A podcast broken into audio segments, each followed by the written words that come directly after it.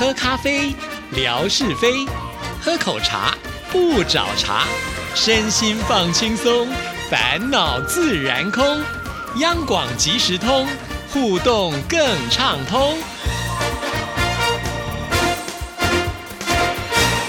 亲爱的听众朋友，大家好，欢迎收听今天的央广即时通，我是谭志毅。在今天的节目里呢，要来回复听众朋友的信件呢。首先呢，我们要来看的这一封信件呢，是湖南湘潭的徐坚婷所写来的信啊。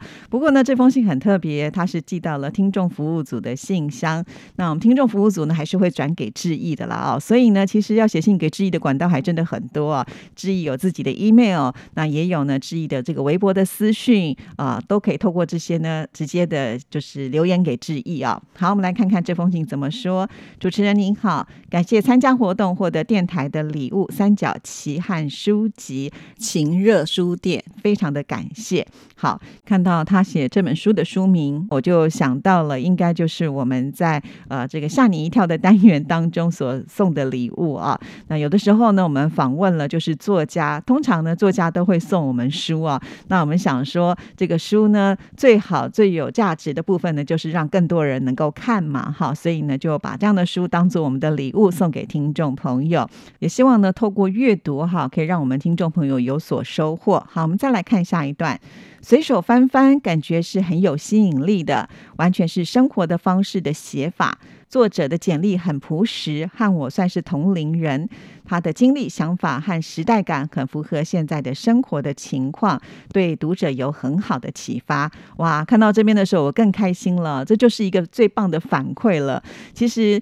呃，从主持央广即时通的节目以来啊，志毅已经不知道送出了多少的礼物。听众朋友应该会觉得听我们节目还蛮幸福的嘛，哈，就是呃，我们让听众朋友听节目，带给大家新知，呃，可以让大家呢，就是在呃休闲的时间间有一个可以陪伴你的声音之外呢，我们还经常的会办活动啊，在活动当中呢，我们也都会准备礼物送给听众朋友。那听众朋友呢，只要就是和我们一起互动，然后猜猜谜，就有机会能够拿到奖品。而且这些奖品呢，我们都还是用挂号的方式寄到我们听众朋友的手中，完全你也不用付任何的邮资嘛。啊，有的时候我们这个礼物可能呢价值非常的高，高到可能已经都要缴税了哈。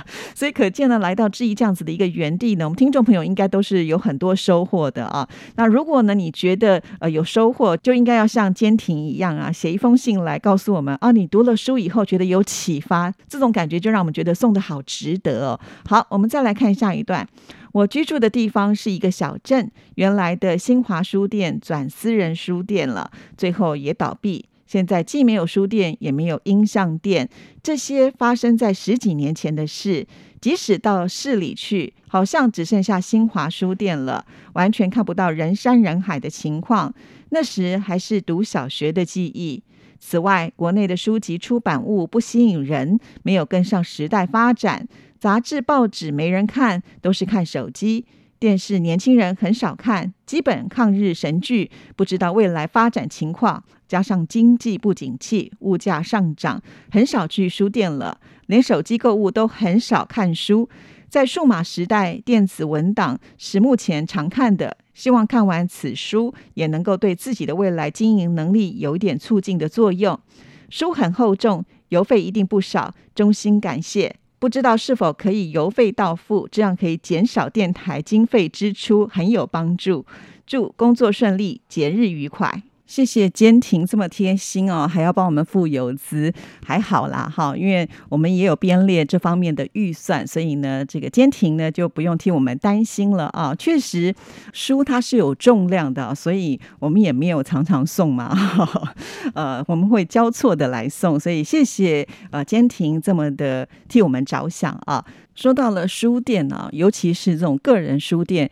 真的现在是很难生存了，在台湾也是如此啊。呃，可能也是因为世代的转变，有了手机之后，大家上网想要看什么样的东西都有，也就不一定依赖呢，就是书本里面给我们的这个知识了哈。呃，像是很多这个私人的书店，也就没有办法生存下去。因此呢，现在目前都是属于这种呃大型的连锁书店了。像台湾呢，我想听众朋友应该都很清楚哈，就是这。个成品书店啊。那至于买书的话呢，也通常是按透过的是网络来买书啊。那我也曾经呢试着就是买那个呃电子档的书哈，那因为比较便宜，结果买回来之后就有点后悔。我还是习惯就是啊拿着书本摸到这个纸张的触感，然后看其中的文字，那才是有这个书香的感觉哈。那如果呢透过这个电子档来看的话，其实我看没多久就会看不下去去了。尤其呃我们读书的人都知道嘛，喜欢就是在书里面会放一些书签，或者是呢你会拿一支笔啊，把一些你想要的重点画下来，甚至呢你有些心得就在旁边写下来了嘛啊。那但是如果电子档的话，就比较没有办法做到这样子的一种感受了。因此我只能承认我是老派人哈。好，不过呢，我到目前为止还是会有一个习惯，像志毅在开车的时候，常常也是听别人的广播啊。那有的时候呢，他们访问了某些作者，哎，我觉得他们这个书的内容讲的很吸引我的话，我真的就会去买书啊。不过呢，我通常还是透过网络来买书啦，因为现在呢，你要特别买一本书去书店，也不一定呢就找得到这一本书哈。有的时候他可能缺货或者是怎么的，但是网络购买真的好方便哦。所以我有的时候会到这个呃博客来的这个网站啦，或者是呢会到成品的这个网站呢去挑选我要的书籍，因为它也可以试读一些内容啊，其实还蛮方便的。那就像坚婷所说的，其实看书多多少少呢会带给我们很多的启发，这是很重要的啊。好，有了这个坚婷的反馈之后呢，我想听众朋友应该都还蛮喜欢看书的，因为毕竟呢，就像坚婷所说，如果呢你是在一个小城镇，不一定呢有书店哈，我们把这个实体的书呢寄到您的手中的话，我相信听众朋友应该都还蛮喜欢的哦。谢谢坚婷的反馈。好，那我们继续呢，再来看下一封信件。这一封信件呢是秋玲所写来的啊。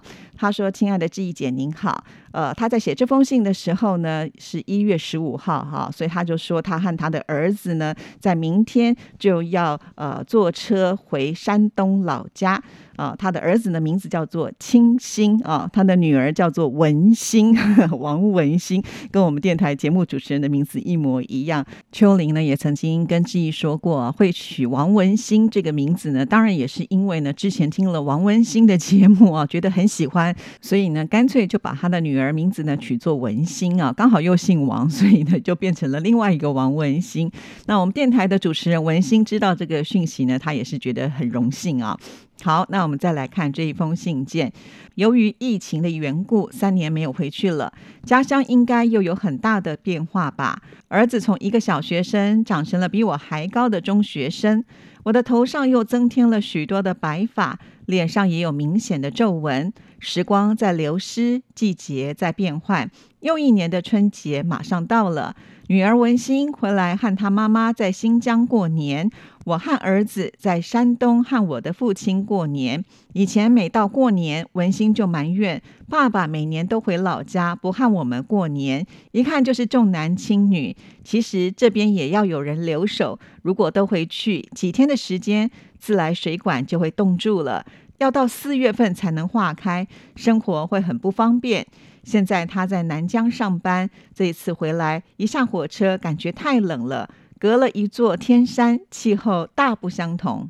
哇，看到这里呢，又是一个我们觉得非常惊奇的一件事情啊！对，水管如果结冻的话呢？真的是很麻烦哦。原本我还在想，是不是有什么特殊的方式能够让他们解冻？原来就是必须家里有人哦，随时呢，可能就是要开一个这个水龙头，让它这个水能够流动哦，才不至于会被冻住。那这样子是不是每一年过年这个时间呢，都不能够离开自己的家？哎，哇，那真的是挺麻烦。除非是你一出去之后呢，四月份再回来，那也太久了啊。以前我真的没有想象新疆会这么的冷啊，总觉得好像应该是像东北几个省份呢会比较冷，比方说像哈尔滨之类的啊，但没有想到呢，今年倒是呢，秋林传了很多的雪景照片给我们看，而且那个雪啊真的是非常的大，积雪也很厚啊，哇，拍的这个照片呢很漂亮，尤其我觉得在下雪啊，那个雪落下其实还是会有一点点的声音啊，不知道听众朋友有没有开那个视频仔细的去听听看，非常的谢谢。呃，景斌先生在今年的冬天呢，拍了这么多的照片给我们，像这样子南方的人不经常能够看到雪的人，都会觉得很开心。呃，说实在啊，我们呃有的时候选择旅游啊。到别的国家去的时候，尤其在冬天，就会选择想说要去看雪的地方。毕竟呢是游客，看完你就回家了。但是在当地人居住呢，遇上了这个下雪啦、暴风雪啦，或者是雪积很厚，其实对生活来讲是很麻烦的啊。因为这个雪积久了之后呢，就会变成冰嘛啊。那冰的话呢，很滑啊，像开车啦、走路都会变得很麻烦哈啊，常常容易跌倒，或者是在开车的时候也比较危险啊。而且呢，天气这么的冷啊，真的是。是很不舒服，像呃秋玲常常也跟志毅说啊，就是在外面不能待很久了。拍了照片之后呢，觉得很冷，又赶快回到屋内去。确实，因为户外就是一个超级大冰箱，呃，零下二十几度，真的是记忆非常的难想象哦。好，那我们继续呢，再来看这封信的下一段。这次回家也是行色匆匆，来回也只有十二天，学生放假只有二十一天，还有作业要做。这次尽量多拍一些照片和大家分享。回家也不知道需要带些什么东西。现在交通发达，什么都能够买到，真的想不出有什么好带的。孩子现在呢要带回一堆学习的书，我也带两本书回去，以后再聊吧。祝全家人新春愉快，一切如意。非常的谢谢秋玲对我们的祝福啊。那他说这是行色匆匆啊，从新疆到山东，不知道搭车要搭多久哈，所以下次可以帮我们补充说明一下。那学生放假二十一天还有作业，我常常就觉得很讨厌呢。以前我当学生的时候也觉得寒暑假就应该让我们可以好好的放松休息啊，给这么多作业干嘛哦？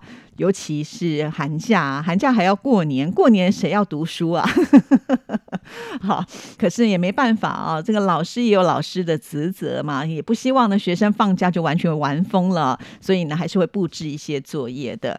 这边也有提到，就是回家不知道要带什么样的东西。し确实啊，现代的人好像呢真的不太缺什么东西啊。如果真的有缺，在网络上购买也很方便。那你想想看，如果从新疆要到山东啊，要搭这么长途的车的话，万一还要转车什么的，带太多的行李或者是带太多的东西，都会造成不方便。尤其我想在这段期间，应该所有的大众运输交通工具呢，人潮应该也是蛮多的啊。在这个人挤人的情况之下呢，尽量轻便一点是对的啊。好，那在这边呢，我也非常的佩服，就是秋玲啊，说很喜欢读书，呃，回家的时候还带了两本书，所以呃，在这个。热闹的呃氛围当中呢，还是需要一点宁静的时刻。那书就是最好的陪伴者了啊。那我觉得秋玲呢脑筋也是非常的好。还记得就是呃今年的元宵节特别节目啊，在早早的时候呢，志毅就把这个题目给贴出来了。结果呢，秋玲是最快啊，呃答出很多道。